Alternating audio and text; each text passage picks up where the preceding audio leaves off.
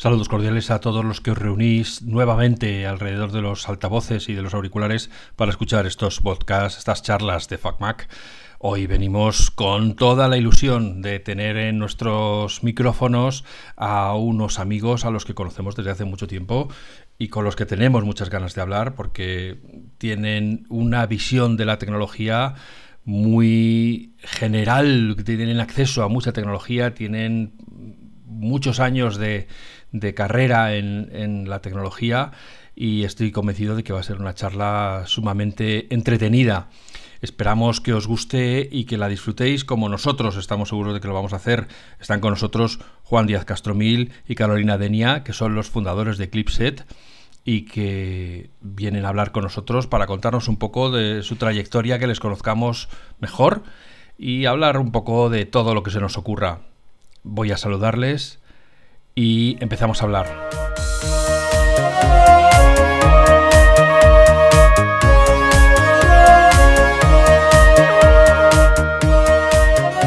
Vamos a centrarnos un poquito, vamos, si os parece, ya que estamos hoy aquí con, con Juan Díaz Castromil, vamos a presentaros, que es que hasta ahora no hemos dicho nada de vosotros, con Juan Díaz Castromil y con Carolina Denia, que son los factotum de Clipset.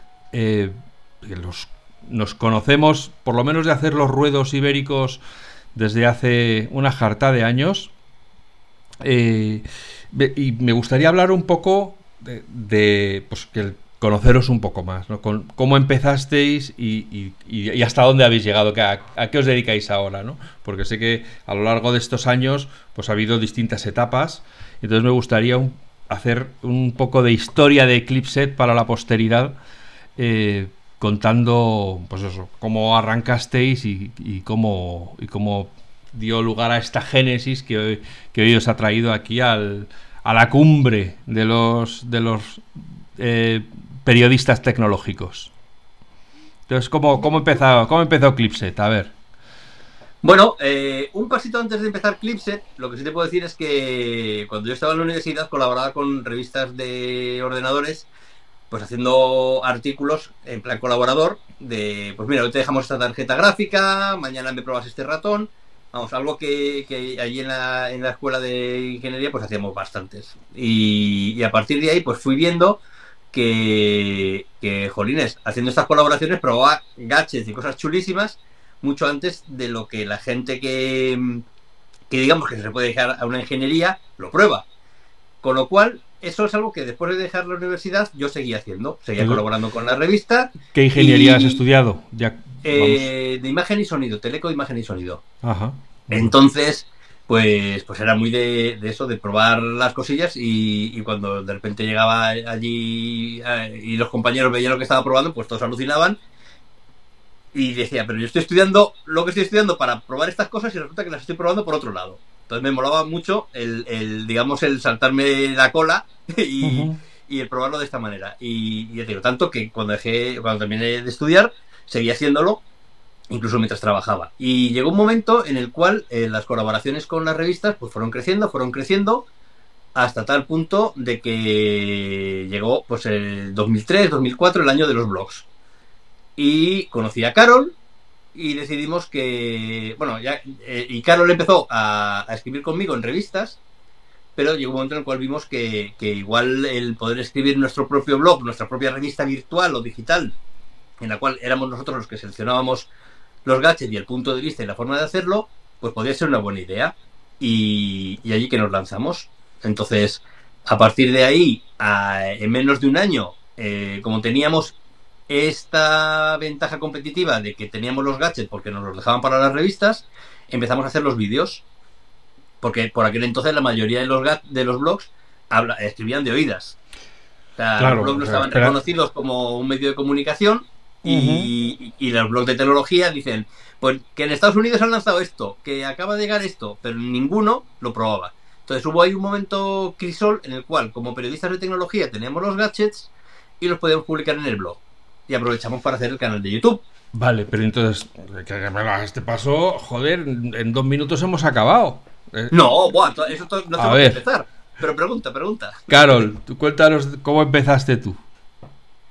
A ver, pues si te digo que yo empecé eh, a colaborar con Juan precisamente en un artículo que era de, probar en las redes sociales estas tipo Mythic, de conocer gente. Teníamos que escribir un artículo, nos, nos metimos en la, en la red social y, entonces, pues nada, pusimos nuestros perfiles y tal. Y entonces la, cosa era, pues todo el trámite, digamos, desde de que conoces a una persona hasta que quedas con ella y tal.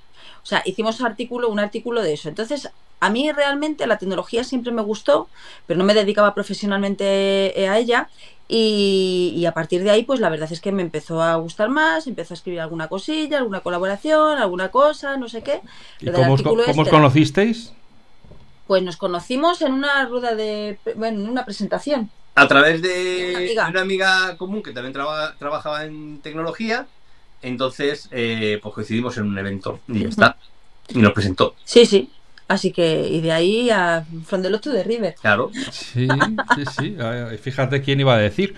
Y en ese momento dijo Juan, oye, mira, casualmente necesito a alguien para escribir un artículo de, de parejas, ¿te importaría ser tú? No. Y ya luego seguimos, si, si eso ya luego seguimos. Eso ya fue después, eso ya fue después. Pero vamos, que básicamente, no sé, yo creo que nos juntamos el hambre con las ganas de comer porque, porque la verdad es que nos gustaba mucho a los dos el, el tema de la tecnología y sobre todo el poder hacer algo que fuese nuestro.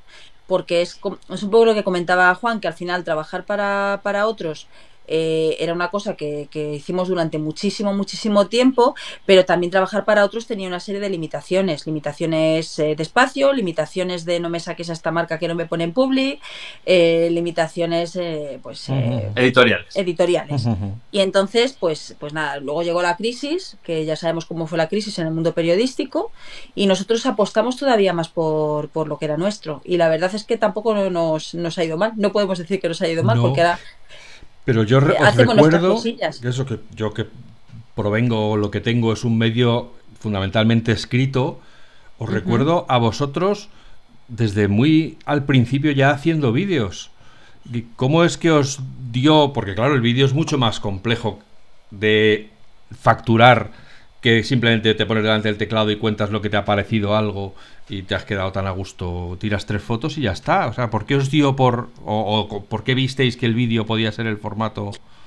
Pues francamente, eh, bueno, lo vio Juan, como todas las cosas estas de gurusismo que yo no tengo, eh, pero no era una cuestión de, facturarlo, no era una cuestión de cobrarlo. De hecho, nosotros jamás en la vida pensamos que si iba a poder vivir de esto. Me refiero a, hacerlo. De crearlo. Pues eh, realmente fue un poco, pues eso, tener los productos y Juan dijo, a ver, tenemos los medios de producción. Tenemos a la persona que sabe de imagen y sonido. Tenemos eh, cámara, tenemos un sitio más o menos donde poder grabar, tenemos unas cuantas ideas y tenemos los productos. ¿Y yo qué era? Pues yo como, la cara bonita. el, busto parlante. No, no, no, no, no. Pues era, era la, opción la imagen. para ti, encima del taburete. Clipset es lo que es por ti, o sea que si hubiera salido la cara de Juan, estaba todavía empezando.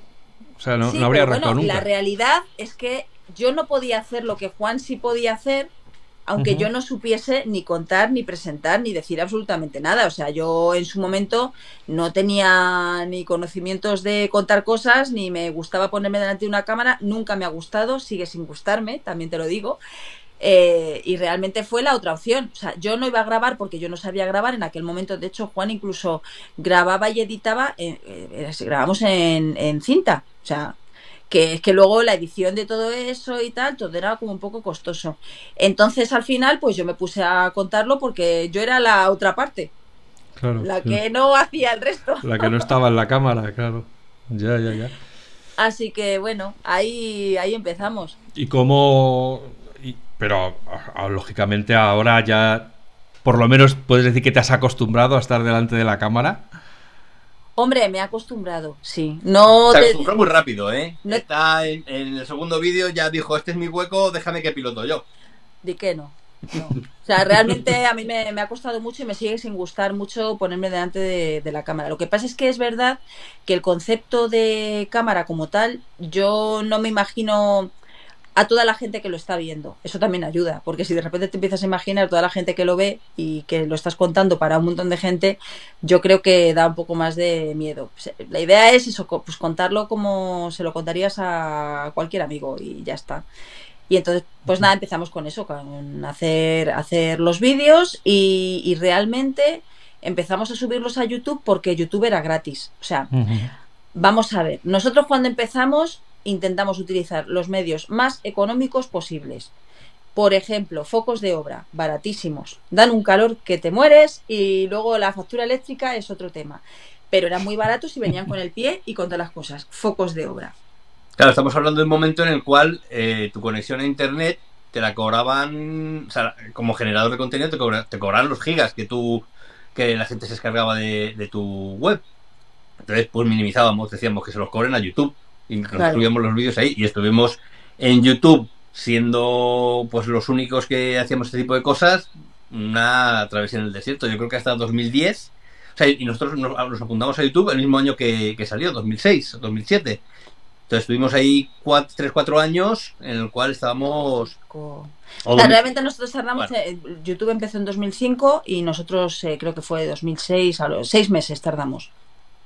Anyway, que, estuvimos ahí cuatro, cuatro años en el cual nos planteábamos que era una pata más de Eclipse, pero ni de lejos que podía llegar a ser lo que se ha convertido hoy YouTube de nivel de negocio a, todos los niveles, no simplemente eh, como review, sino que hay, gente que, bueno, pues ahí tienes el Rubius y tienes todo esto que ni, nos imaginábamos que podía llegar a generar este fenómeno de masas.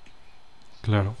Entonces empezáis ahí a, revisar vuestros eh, gadgets, vuestros cacharritos y, en qué momento empieza a crecer Clipset más rápido, empieza a, requerir más, os apetece más Clipset que los trabajos que, os llegaban de, revistas o de, o de pues, periódicos. A ver, por un lado fue una cosa forzada porque es verdad que, la crisis hizo que muchas editoriales empezasen a prescindir de gente, empezasen a bajar. A ver, ya sabemos lo mal que está pagado el periodismo. O sea, vamos. Y tú imagínate si, por ejemplo, tú por una página antes cobrabas 50, te pagaban 30. O sea que, aparte de que los ingresos empezaron a, a, bajar, había editoriales que empezaban a cerrar y nosotros realmente tampoco nunca estuvimos preocupados porque mm, siempre hemos vivido de poca cosa y teníamos muchas cosas, teníamos mucho trabajo. De, hecho, nosotros hemos estado, pues hemos hecho radio con Javier eh, Fernández Villacañas, eh, hemos hecho cosas en periódicos, en revistas. O sea, es que nosotros hacíamos prácticamente, pues.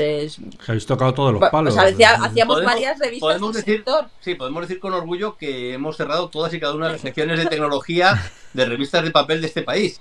Porque creo que hemos pasado por todas las editoriales y todas las revistas. Pero bueno. Sí, sí, periódicos, o sea, hemos hecho, hemos hecho de todo. Eh, posiblemente el punto de inflexión de todo esto nos lo encontramos en 2011 porque en, en, aquel año en Europa fue el primer concurso internacional YouTube Next Up. Hacía tres o cuatro meses que se había celebrado en Estados Unidos y entonces nosotros nos presentamos. Realmente nos presentamos porque Juan dijo hay que presentarse. Pero yo le dije, mira, aquí están buscando artistas, actores, no sé qué y no sé cuántos. Digo, ya me dirás tú, un canal de análisis de tecnología que no nos lo va a dar, da igual, nos apuntamos, nos apuntamos y ganamos. O sea que. Y entonces, digamos que a partir de ahí y a partir de haber tenido un encuentro con, con, YouTube y tal, un par de meses antes, empezamos a pensar que a lo mejor lo de YouTube merecía más la pena alimentarlo, porque ten en cuenta que nosotros, seis años, cinco años después de subir contenido, nosotros teníamos 2.300 suscriptores. Y no habíamos visto ni un euro. Y no habíamos visto ni un euro. Pero es que además tampoco teníamos mucho interés en alimentar mucho más a eso, porque no entendíamos la comunidad, no entendíamos YouTube, o sea, para nosotros era pues simplemente un repositorio para poner nuestros vídeos. No poníamos bien los títulos, ni hacíamos, ni poníamos los tags, ni las descripciones, ni contestábamos. O sea, era todo como un poco de, bueno, también hay que tener en cuenta que, claro, todo ese tiempo y ese esfuerzo es un trabajo que, a día de hoy nos lleva el día entero. O sea, ya no es, te digo, una jornada laboral, nos lleva el día entero. Y, en aquel a veces más del día. Claro, y en aquel momento a lo mejor lo que estábamos pensando más era pues en vivir un poco más nuestra vida loca. y, tener una vida, sí. en tener una vida. Es que llega un momento en el que dejas de tenerla, así de literal. Resulta que ese es el punto de inflexión. Os presentáis a los premios en YouTube y ganáis. ¿Ya ¿Os recordáis contra quién competíais? ¿Quiénes eran los que a los que le sacasteis el dedo diciendo ahí os quedáis, pues... Pues la verdad es que eh, no lo sé porque no sé si era pública toda la gente que se presentaba. Ten en cuenta que era un concurso en el que en Europa se celebraba en 25 países, ganaban tres personas de cada país. En España sí que nos acordamos que, ganamos nosotros, ganó J. Rojo y ganó eh, Ras Smith. Y en el resto de países, pues, pues también un poco con diferentes temáticas y tal. Yo creo que fuimos los únicos de tecnología que ganamos, no había nadie más que tuviese ese tipo de, vertical, que es como lo llaman en, en YouTube. Y, y, bueno, y a partir de ahí la verdad es que fue un cambio, porque como ya te digo, o sea, si teníamos 2.300 seguidores en aquel momento, pues claro, durante cinco años el crecimiento hasta llegar ahora a los más de 2 millones ha sido precisamente porque ya nos dimos cuenta de que eso era algo que tenía entidad propia. Hasta, hasta entonces no habíamos tomado en cuenta YouTube como algo en lo que poder invertir nuestro tiempo, sino algo en lo que simplemente ahorrarnos dinero. Entonces, bueno, yo creo que nos ayudó, aparte de que luego, claro, el premio era un premio muy importante porque eran 20.000 euros, una semana de formación en Londres, eh, 3.000 dólares en material. Y que YouTube también te, empezaba a mirar de otra manera. Empiezas a ser hijo adoptivo, claro Claro, ya decía, eh, aquí hay gente a la cual hay que ayudar y hay que impulsar y, en ese sentido, pues, pues también te he cuidado un poquito más. Pero, por ejemplo, es curioso porque estamos hablando de 2010-2011 y yo creo que entre todos los que ganaron en toda Europa, que eran tres por país y tal y cual, no había ninguno de gaming, o casi ninguno. Y fíjate que justo después empezó a salir toda esta jornada de Auronplay, de Rubius, de Vegeta, de toda esta gente que, es donde está yo realmente es en la parte de, videojuegos. Entonces, mm, a mí lo que, lo que me quedé eh, como recuerdo de, esos momentos es que sí, que el, apoyo de YouTube fue muy bueno y trajeron gente de, Estados Unidos que ya se ganaba la vida con YouTube, pero ni ellos mismos sabían dónde tenían que apretar para, para, hacer estallar la máquina, porque yo creo que también fue una conjunción de que justo en esos años empezó a poderse utilizar YouTube en el móvil, porque hasta entonces era solamente en el ordenador y empezaron a aparecer los, planes de datos. Eh, ha empezado a venir también gente más joven, porque en, aquel entonces nosotros éramos jóvenes, pero no tan jóvenes como los que venían. Y, bueno, o sea, pues eso, en el fondo te quedas con que de, de todos los que en aquel momento pues fuimos seleccionados, no todos sobreviven, de hecho sobreviven casi los, mm, los, mínimos. Y todo lo que vino después, eh, yo creo que ni el propio YouTube supo verlo. No, y si echas un vistazo a todos los que ganaron en aquel momento, creo que somos de los pocos. O sea, si son 75 ganadores, posiblemente los que seguimos haciendo contenido, hemos seguido creciendo y seguimos dedicándonos a esto, se pueden contar con los dedos de posiblemente una mano, dos como mucho. Los dedos del muñón. incluso, pues, pues algo así. O sea, es decir, que incluso habiendo hecho el esfuerzo de, querer fomentar más el contenido propio y demás, yo creo que YouTube luego lo ha, lo ha dejado absolutamente. Pero, pero bueno, y, parte en tema, eh, o sea, el tema es que en parte por, posiblemente porque los creadores de, de contenido pues han ido haciendo otras cosas porque hasta poder hacer rentable YouTube hace falta invertir muchísimo, muchísimo tiempo. Y por supuesto tener la suerte de que eh, ese tiempo que estás invirtiendo se convierta en visitas, esas visitas se puedan convertir también en ingresos publicitarios y demás, porque mantener un canal de YouTube sin ingresos, nosotros lo hicimos porque nos gustaba, tampoco subíamos eh, tantísimo contenido como subimos ahora, pero nos gustaba y no teníamos ningún tipo de... Ni de obligación ni de nada. Efectivamente, pero si tú piensas que vas a ganar dinero con esto, es que es echarle la vida ahí. ¿Recordáis cuál fue ese trabajo al que dijisteis que no, que normalmente siempre hubierais dicho que sí? Porque dijisteis, mm, ya no, ya no nos interesa. Ojo, pues fíjate que no creo que hayamos dicho que no no, no, no me suena. No, no hay ningún trabajo que hayamos dicho que no y que después eh, nos hayamos arrepentido. No, no, porque os hayáis arrepentido, sino ya tenéis Clipset, ya ah, tenemos, trabajo. Esto, oye, ¿qué lo has hecho otros años y tal? Ya, pero este año ya no lo hago. Sí, no, es que sabes lo que pasa. Yo creo que como lo nuestro fue una transición bastante. Hombre, llevó su tiempo. Claro. o sea, fue una transición personal por decisión propia, pero también fue una transición eh, forzada, porque es que había muchas, eh, muchas cosas que ya estaban cambiando dentro del mundo editorial. Bueno, a ver, sí te puedo decir que, por ejemplo, antes hacíamos muchas guías de los gadgets de, para navidades y cosas de estas, para otras revistas o para catálogos de tal, y llegó un momento en el cual habían bajado tanto el precio y pedían tanto que decíamos, que dijimos, esto nos va a llevar una semana de hacerlo como lo hacemos nosotros, y no nos compensa, pero vamos, no nos compensa ni un día por lo que nos pagaban. Entonces sí recuerdo un catálogo algo así de Navidades, en plan de, de pues tienes que hacer 100 páginas con gadgets de tal tipo, tal tipo, tal tipo y te pagamos pues una porquería. Entonces eh, yo creo que ese fue, pero ya, ya habíamos ido dejando cositas y nos habían ido dejando también. O sea, esto como todo, cuando las revistas pues ya no podían asumir más, iban tirando solo de redacción propia y no querían colaboradores. Así que no hubo una cosa puntual, pero sí, sí que eh, yo creo que fue el tema de los precios lo que ya terminó de rematar nuestras colaboraciones externas. Y ese momento, pues me imagino que durante un tiempo llegaban cosas para que hicierais en las revistas y llega un momento en que os empiezan a llamar para que lo saquéis en Clipset, si, si os interesaría sacarlo en Clipset.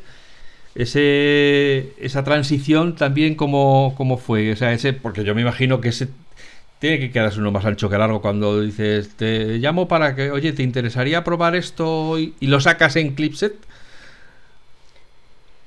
Pues yo creo que llegó un momento en el que empezaban a importarle más, que, empezaba a importar mucho más Clipset que las revistas, ¿eh?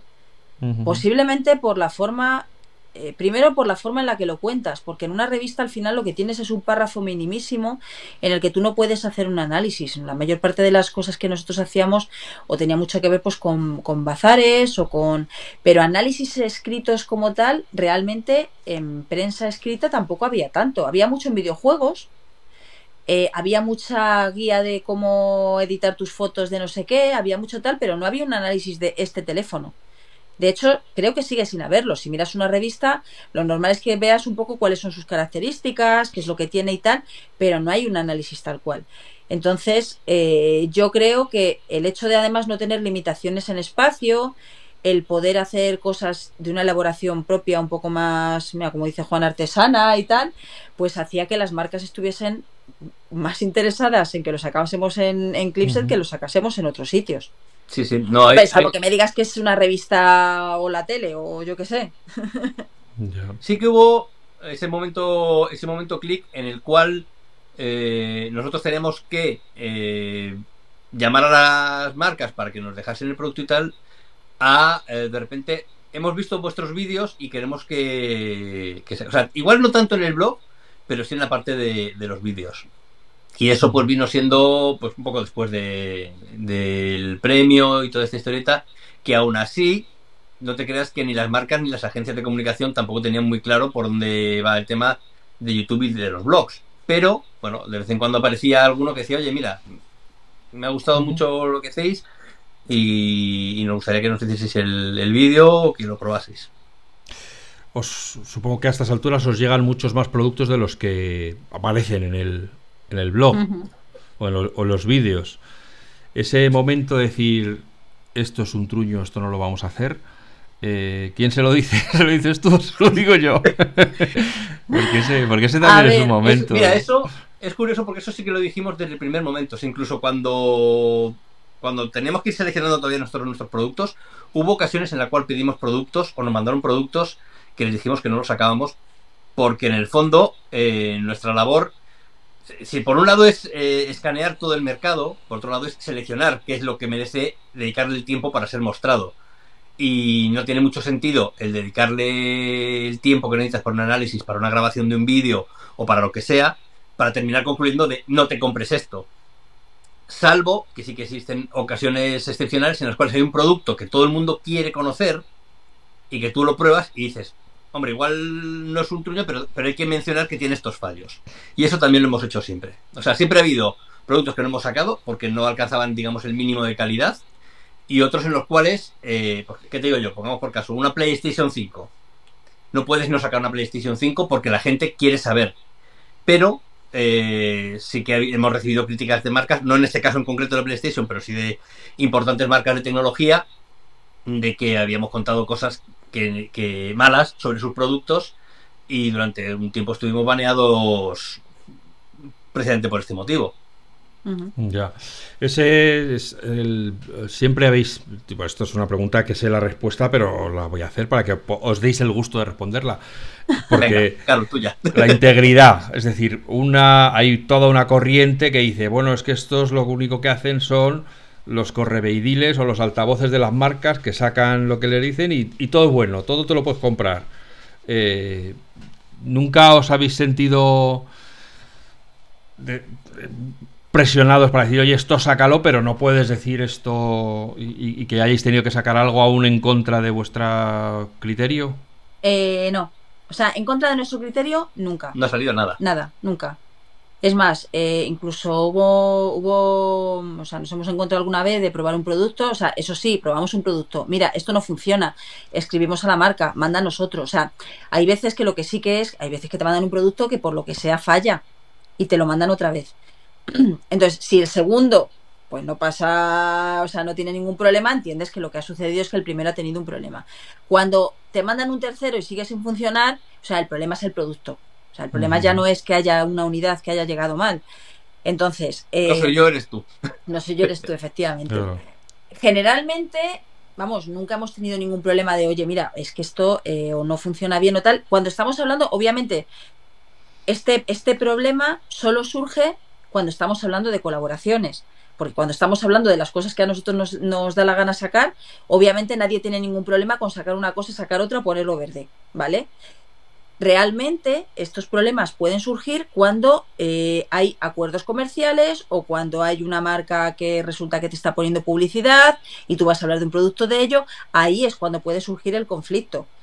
Y el conflicto nosotros lo vemos claramente cuando leemos cosas que no son ciertas en otros medios. O sea, de, es que, ¿cómo es posible que se diga esto si esto no es así y todo el mundo lo sabe? Bueno, entonces, nosotros eh, hemos intentado siempre, posiblemente, pues porque somos dos, no tenemos otro pito que tocar. O sea, quiero decir, somos dueños de nuestros propios, de, nuestras palabras y de nuestros actos. Eh, hemos tenido la libertad de poder decidir y poder decir que no a cosas, eh, poder discutir con alguien y decir, oye, mira, pues si podemos hacer esta colaboración, pero obviamente si tiene algo malo hay que contarlo normalmente las marcas lo entienden, ¿eh? Y te voy a decir por qué. Porque para una marca es más importante tener un cliente satisfecho, aun sabiendo que su producto hay algo que le falta, a que de repente alguien se compre el producto y lo devuelva porque las expectativas suyas no se han cumplido. Sí, tengan la sorpresa. Claro, o sea, por eso te digo que las marcas normalmente tampoco dicen es que tienes que decir todo lo bueno. Las marcas no te mandan un guion de lo que tienes que decir. Las o sea, mm. generalmente, o sea, vamos, por lo menos a nosotros, ¿eh? No sé a los demás si les dicen tienes que poner y escribir esto. Bueno, también me consta que hay artículos, por ejemplo, que están escritos por las propias marcas y que se publican. A nosotros eso nunca jamás en la vida se nos ocurriría hacerlo. Eh, pero es verdad que para nosotros es muy importante el que el, que el usuario nuestro sepa los pros y los contras de todo, independientemente de que sea una, una colaboración pagada. Porque creo que si hay un producto además Imagínate, pues es que esto eh, funciona muy bien en estas condiciones, pero en poca luz, pues es mejor que, no lo utilices porque tal. Bueno, pues creo que el usuario y la marca eh, tienen que, saberlo y, no sea ninguno de los dos tiene por qué molestarle saberlo, ni las cosas positivas ni las cosas negativas. Entonces, bueno, es nuestra forma de trabajar. Claro, lo que sí te puedo decir es que yo el mayor problema que me he llegado a encontrar en este sentido, o sea, en un sentido similar, es que, por ejemplo, eh, cuando ha sido el boom de los auriculares inalámbricos, todos querían eh, que los probásemos y todos eran iguales. Entonces, claro, una vez que cuentas el primero, es muy difícil diferenciar los que van después. Lo tienen, tienen diferencias, pero son tan sutiles que a veces vives un poco en el día de la marmota analizando el mismo producto, solo que diferente marca. Y eso, a mí, es un poquito lo que más, más me frustra Porque el primero que pruebas, pues encuentras un montón de cosas y le das muchas más vueltas y, y pruebas todo, pero ya cuando has probado 10 auriculares inalámbricos que lo único que cambian es la forma y el diseño, pues es difícil hacerlo con la misma, con la misma ilusión. Pero también hay que tener en cuenta que eh, ese producto en concreto puede estar en el lineal de una tienda donde una persona puede comprarlo o no. O sea, quiere decir, eh, me, he explicado mal. Puede que ese producto sea el único que una persona pueda llegar a comprar y vaya a YouTube a ver qué es lo que dicen de él. Entonces, porque sea el décimo que ha llegado a nuestra redacción, no merece mm, ni más ni menos eh, dedicación que el primero. O sea, merece la, misma atención. Y debemos dedicarlo lo mismo. Lo que pasa es que después, a nivel de inspiración, por decirlo de alguna manera, a nivel de vamos a, generar guion y vamos a hacer las pruebas, pues te, quedas un poquito más. Esto ya lo he visto diez veces antes. Pero es que, por ejemplo, es eso. O sea, en, Sudamérica hay muchísimas veces que marcas que aquí apenas eh, le damos importancia o que pensamos que están en una segunda línea de batalla, dicen, pues mira, me he ido a comprar este producto, primero lo he visto en YouTube, en vuestro review, y al final pues me ha gustado, o al final no me lo he comprado, o al final lo que sea. Pero que eh, pues marca el pato termina estando en algún sitio del mundo y la gente lo busca en, YouTube. Así que algo, algo hacemos en ese sentido. Ya. ¿Habéis tenido que rechazar alguna vez un acuerdo económico enjundioso porque ya era mm, eso, directamente demasiado agresivo, demasiado impositivo para lo que vosotros estabais dispuestos a hacer. Pero segurísimo, vamos. A ver, por, impositivos, por impositivo y tal, pues seguramente, seguramente sí. O sea, el eh, con la network hubo así. Cuando estuvimos, cuando estuvimos con la network, la network no discriminaba entre con, el mismo sentido que hacemos nosotros. O sea, para ellos todo es negocio. ¿Qué es la network? Perdona, para el que. Las networks son, son empresas que lo que hacen es eh, aglutinar eh, un conjunto de canales y ofrecer esos servicios a las marcas. Entonces, pues tienen uno que canta, uno que baila, uno que toca la guitarra, uno que hace tecnología, tal, y de repente pues llega Kellogg's y dice, pues mira, quiero que este vídeo me lo haga, eh, quiero que me deis propuestas para hacer eh, lo que sea de, Kellogg's que voy a, lanzar. Es un suponer, ¿eh? Esto es una... es un supositorio. me encantan los Kellogg's, pero, pero entonces pues la network no, no discierne y dice eh, y llega con este presupuesto queremos que hagáis esto y tal y cual entonces muchas veces eh, para la network hemos dicho que no a muchísimas cosas pero porque no tienen filtro previo ni, ni tampoco tienen la creatividad de decir esto se le puede dar esta forma entonces es una lucha demasiado eh, infructuosa y de echarle demasiado tiempo para poder sacar cosas pero vamos incluso mm, no solo porque fuesen digamos mal filtradas sino porque también las exigencias de la marca era en plan de tenemos que ser los mejores y los demás una mierda. Entonces no, ese tampoco es nuestro. Por ejemplo, sí, los mensajes estos de somos los mejores en tampoco tampoco los damos. de ¿eh? loterías, de juego, de eso hemos echado para atrás. Suele suele ser bastante bastante habitual también el que te lo puedan pedir y tal, pero bueno, que eso las marcas lo entienden perfectamente que, que no. Pero sí, por ejemplo, cigarrillos electrónicos de estos que te ofrecen una pasta, pero ¿para qué?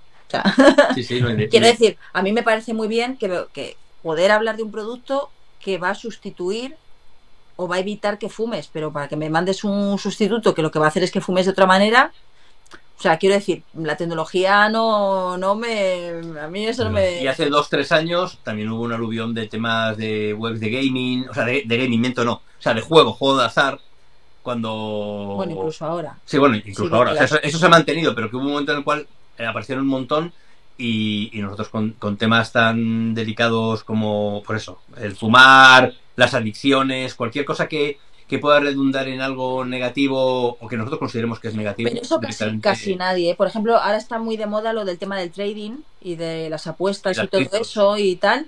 Eh, entonces, yo creo que casi nadie. O sea, una cosa es que no lo sé, a lo mejor hay alguna tecnología, alguna cosa o algo que puedas comentar, pero en el fondo esto que se base en hablar de una empresa para que la gente invierta un dinero eh, y que lo pueda perder sin ningún tipo de formación, ni de conocimiento, ni de nada. A ver, yo invierto en bolsa, pero yo, yo, Carolina Denia, y me, me puedo jugar mi dinero X o lo que sea. Otra cosa es que yo te recomiende a ti el que tú inviertas. O sea, son dos cosas muy diferentes. O sea, es experto en tecnología, pero no en bolsa. Pero bueno, ahí estoy, ahí estoy, tampoco pierdo. No, es verdad que antes, ahora se dice influencer, antes se decía prescriptor. Entonces el prescriptor, como los médicos que prescriben, pues es el que le dice a los demás lo que tienen que hacer. Entonces, si tú sales diciendo yo invierto en no sé qué, o uso la app no sé cuál de invertir, eres tú la que está respaldando esa aplicación, ¿no? Eso es. Hay que tener claro que ahí estás comprometiendo tu, tu prestigio tu, o tu palabra si, si respaldas determinadas opciones. Pero luego también te digo, ¿eh? creo que las marcas, o sea, existen marcas que no, pero normalmente las marcas suelen tratar a los creadores de contenido con mucho respeto, suelen respetar bastante la, la, creatividad que hacen. O sea, cuando se habla de colaboraciones, pues a lo mejor te dicen, mira, pues me gustaría que se destacasen estas cosas. Hay veces que si lo que es a destacar no destaca, no destaca y no se habla. O sea, quiero decir, todo eso obviamente, pues siempre, siempre se puede comentar, pero en términos generales es verdad que las marcas respetan mucho nuestro trabajo. ¿Por qué? Pues porque saben que si no es así no van a conseguir su objetivo. O sea, si tú quieres dirigir el mensaje a un canal que funciona bien porque sus mensajes son X y tú quieres que diga un mensaje Y, realmente te estás disparando en el pie, ¿sabes? Entonces, eh, lo suyo es precisamente el que, el que haya un mensaje consensuado, pero sobre todo que sea el creador de contenido, que es al que tú le estás diciendo que te diga tu mensaje, si no contrata un anuncio, que lo haces como tú quieras. Entonces, normalmente las marcas suelen ser bastante respetuosas, ¿eh? Y ahí, eh, todavía hoy seguís llamando a alguna marca diciendo, oye, esto es que queremos probarlo nosotros. O ya os llega todo. Sí. No, no, Por Dios, ¿qué pasa con el escobón? Quita esto de aquí que no me puedo ni mover. No, a ver, nos pasa, nos pasa, mm, o sea, nos pasan las dos cosas. Nos pasa que nosotros seguimos, eh, obviamente, pues escribiendo a las marcas cosas que nos interesan, productos, normalmente en España pues prácticamente todas las marcas ya contactan con nosotros y nos mandan y nos mandan cosas y tal y nos conocen y están pero hay veces que de repente ves una cosa rarísima de, Estados Unidos o de tal, les escribes y normalmente te, suelen hacer caso. Hay veces que no, pero bueno, oye, esto es como todo. Pero hay veces que también nos escriben y nos escriben una, dos, tres, cuatro, cinco veces que no contestamos porque no nos da la vida o que simplemente les has dicho, mira, es que no me interesa y te vuelven a escribir y te vuelven a escribir y espérate que ahora... Ah. O sea, hay de todo. Pero incluso a nivel España eh, hay una cosa que yo considero que es importante y es que aunque las marcas sepan que existes, tú también tienes que mostrar el interés que el público y que tú tienes. Entonces, eh, pues cuando un Lenovo o un Apple o un lo que sea lanza un producto, tú no esperas a que te digan, oye, que si quieres probarlo. Les escribes de, veo que acabáis de lanzar esto, por favor, tenednos en cuenta para, la primera ronda, para probarlo, para no sé qué, cuando es un producto, pues así de un, de un interés excepcional, porque también es cierto que todos están lanzando continuamente cosas, pero no hay que olvidar que, que si tú no muestras ese interés, puede que pasado el tiempo, pues ya pases a una segunda línea, a una tercera, y tampoco, tampoco es eso. O sea, quiero decir, en el fondo, al final hacemos esto porque nos gusta la tecnología y queremos probarlo y ser de los primeros en probarlo primero que haya. Entonces, eh, esa parte de fan también tiene que sigue viva, vamos. ¿no? A ver, nosotros seguimos teniendo un carácter eh, periodístico. O sea, y esto es así, nosotros seguimos en nuestra forma de contar las cosas, en nuestra forma de tratar los productos, en nuestra forma de relacionarnos con los medios, con, con la gente. O sea, en general nosotros seguimos siendo pues periodistas. Entonces, eh, nosotros lo del el youtuber, el influencer y estas cosas nos suenan un poco raras. un poco raras. Ya. Oye, y, entonces, bueno, ya llega un momento en que tenéis ya montada una industria de, creación de vídeos. Un emporio, un emporio. Un emporio, ya la dominación mundial ¿eh? está a vuestro alcance. Y, y, cómo evoluciona Clipset? Ahora es eh, todo el día vídeos. Porque tenéis también un. Porque yo durante un tiempo también, o por lo menos Juan, está, estuvo en el país, escribiendo en el país, o. Sí, sí, sí, y en el mundo, pero vamos, también Carol. O sea, por eso te he dicho antes que, con orgullo podemos decir que hemos cerrado todas y cada una de las secciones de tecnología, porque estuvimos en Arianda, estuvimos en el Ciberpaís, eh, pero eso en, periódicos, en revistas también generalistas como Rolling Stone, como DT, pero también en revistas tecnológicas como PC Actual y, Digital Photo y Personal Computer. Entonces, eh, yo creo que hemos pasado por todas porque en el fondo, pues también en aquel momento era ir buscándonos las, las, habichuelas y, porque era un momento en el cual probablemente si salías de las revistas técnicas, quienes escribían de tecnología en los medios generalistas eran periodistas que tampoco tenían una especial formación ahí. Lo sabía, ¿eh? Pero en general era el mismo que mañana te escribía de toros y pasado mañana te escribía de una inauguración en, yo qué sé, de una, de una industria de cualquier otra cosa. Entonces, sí es cierto que encontramos un huequecillo ahí porque contábamos las formas, las cosas de tecnología con un poquito más de, rigor y, dándoles un contexto que las otras personas pues carecían porque evidentemente pues no, no se puede saber de todo. Claro, al final, si tú, lo que suele suceder en las redacciones es que hay un periodista que tiene que cubrir varias cosas. El tiempo que tiene para la formación concreta de, una, de un determinado tipo de información, como puede ser la tecnológica, es muy limitado. O sea, nosotros nos pasamos con tecnología todo el día. Es lógico que nosotros podamos saber más de tecnología que alguien que tiene, eh, que está a la, de 2 a 3 subiendo cosas a redes sociales, de 3 a 4 eh, haciendo no sé qué sucesos, de tal, que eh, luego, no sé qué, una rueda de prensa de otra historia que le han mandado a que la cubra. Normal. Entonces, al final, pues eso, la especialización, nosotros creemos que en tecnología eh, es importante, también en otros campos, ¿eh? sobre todo para no leer cosas. Nosotros en tecnología hemos leído y hemos visto auténticas barbaridades. Y seguimos viéndolo. Pero vamos. Y es lo que conocemos, imagínate lo que no conocemos.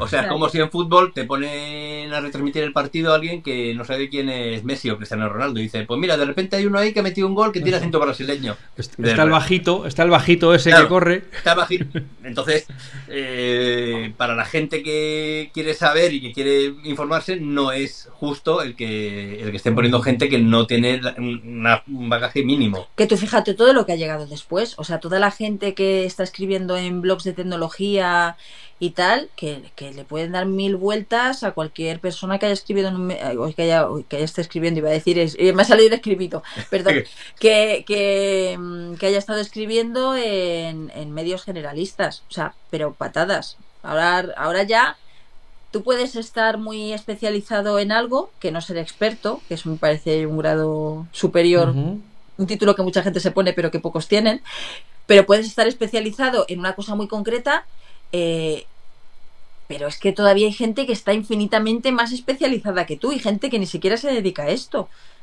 Eso sí, no saben poner las tildes como tú. Eso sí. Hay las tildes, esas grandes olvidadas. Ay, qué lástima. Las tildes y las comas, van, todo, lo que sea así, una rayita, sí, sí, camino de la extinción. Oye, y, y entonces, Clipset sois vosotros dos, nada más, no tenéis, no, no habéis ampliado la plantilla con operadores de cámara y, y mezcladores y, otro tipo de, para, liberar de horario. no. A ver, no descartamos, ¿eh? No descartamos, pero eh, yo creo que somos dos personas un poco controladoras mm. en general de las cosas que hacemos y de cómo lo queremos hacer. Y, y aparte de que el no tener a nadie más nos da la libertad de hacer lo que queramos cuando queramos. O sea, no depender de nada porque, por ejemplo, si yo tengo que, que yo qué sé, yo tengo una plantilla de cinco personas, pues a lo mejor tengo que rebajar mis niveles de exigencia con las colaboraciones o con las publicidades o con tal, porque tengo que pagar esas cinco personas, obviamente. O sea, esas personas tienen que comer como todo el mundo. Entonces, de momento, ya te digo, ¿eh? no, no, lo descarto, porque es verdad que necesitamos algo de, de ayuda. Desde aquí, si hay un currículum que... o sea, no lo descartamos, pero no tenemos... Claro, yo, yo creo que el problema que hay en concreto en nosotros es que nosotros hacíamos esto de la misma manera antes y sin cobrar. Entonces, si alguien llegase a entrar en Clipset, tendría que también llegar a, a tener esa, esa pasión de poder llegar a estar haciendo esto mismo sin cobrar. Obviamente, cobraría, pero quiero decir es un decir, ¿eh? Que aquí se paga todo. Sí, sí, sí, no, por supuesto. O sea, pero Tú sí que, sabes vender. Es, esa diferencia entre. Entre. Mm, pues no me voy a esperar. O sea, lo de la conferencia de Apple es a las 7, está fuera de mi horario de trabajo. O estoy deseando que lleguen las 7 para ver la conferencia de Apple y ver qué presentan y ponerme a escribir después. Aunque, aunque no lo cobrase, ¿sabes? Pues esa, esa es la diferencia. Entonces, no es fácil encontrarlo y que encima pues sepan también hilar, que lo que ha hecho Apple antes. Porque sí es cierto que te puedes ir a la universidad o a institutos y encontrarte chavales encantados de querer escribir aquí, pero que, bueno, pues que, escriben desde el último año hasta ahora, porque es lo que ellos han vivido. Entonces también hay que tener un contexto que ponemos un poco a lo de antes de, los periodistas que tienen o no tienen un, bagaje sobre la tecnología. ¿Y vosotros eh, sentís la... porque yo a estas alturas ya he hablado con, varios eh, youtubers, con gente que, publica vídeos y tal, y todos viven desde luego la angustia de depender del, algoritmo de Google, de, YouTube. Todo el día, todo el día, la angustia vital. Mira, te diré una cosa. Nosotros tuvimos una, una agria polémica con YouTube con nuestro gestor de YouTube, porque los canales ya de un cierto nivel tienen un acceso a una persona que, más o menos pues les puede dar consejos y tal y cual.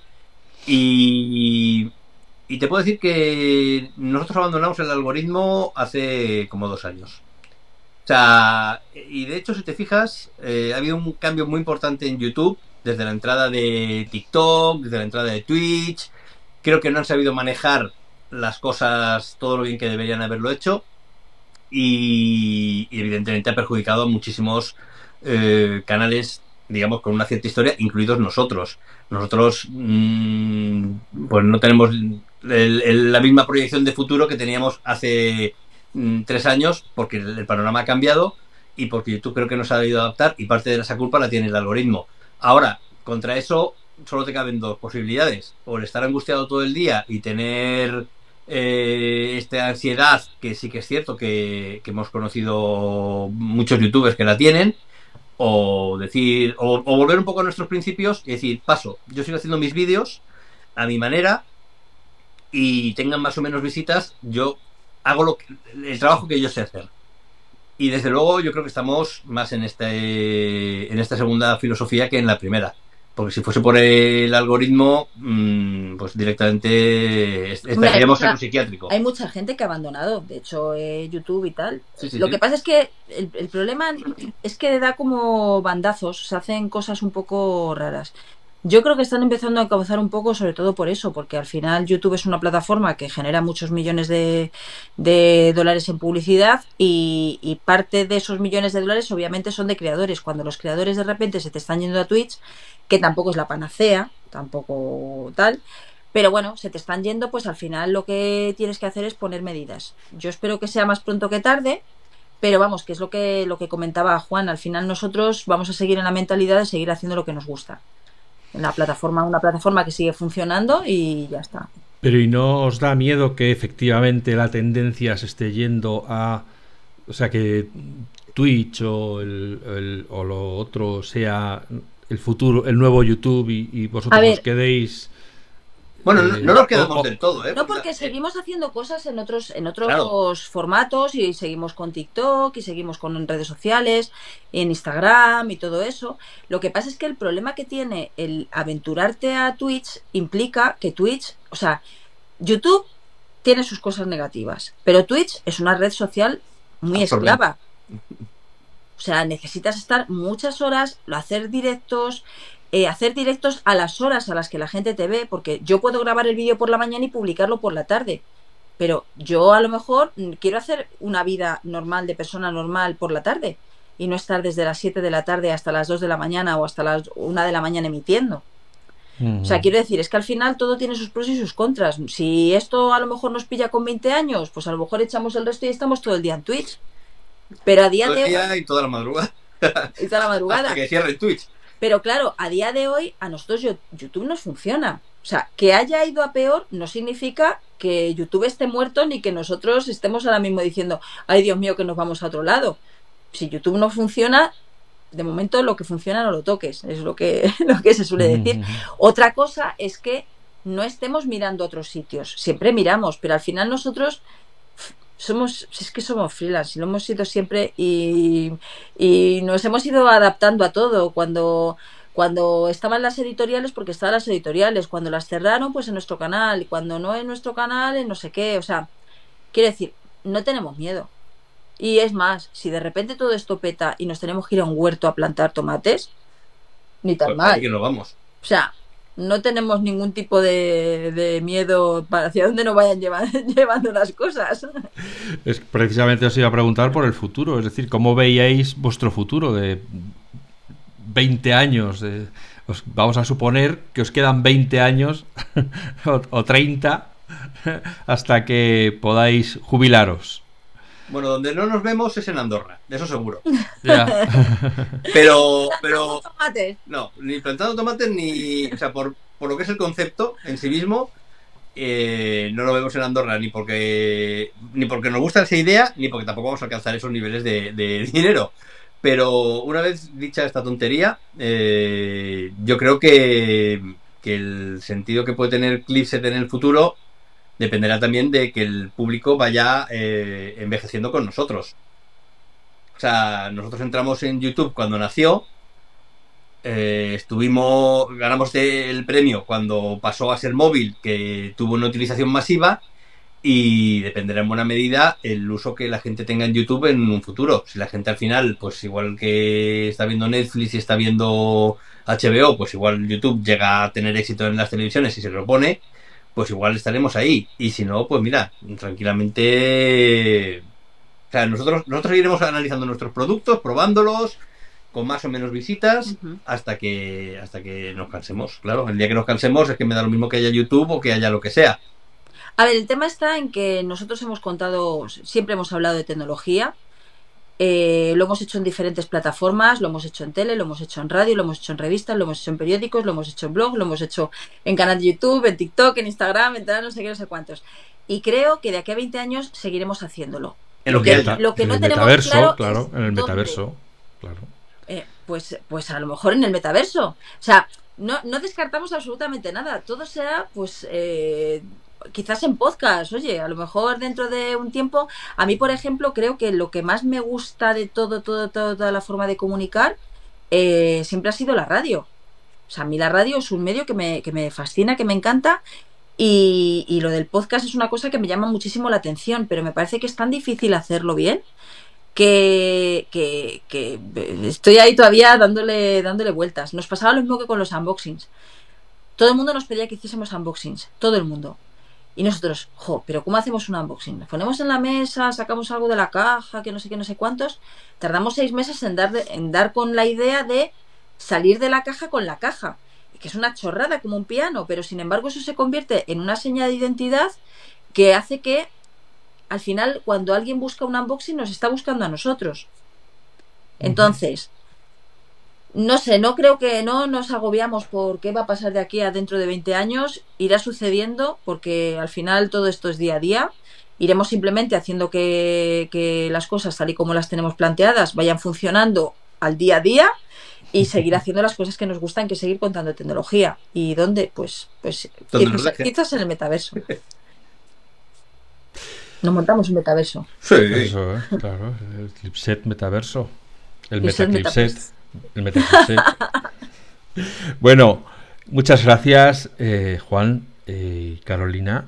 Espero que, os lo hayáis pasado bien. llevamos hablando un ratico, un ratico largo. Y, a todos los que estáis ahí eh, al otro lado del auricular, espero que os haya parecido interesante esta charla con los fundadores y alma mater y pater de Clipset. y también becarios y becarios y de todo. Y, trae café, saca punta lápices, en fin, todo, todo lo que haga falta. Eh, como siempre, desearos que seáis felices, que seáis buenas personas y nos escuchamos de nuevo muy pronto. Gracias. Muchísimas gracias. Hasta pronto.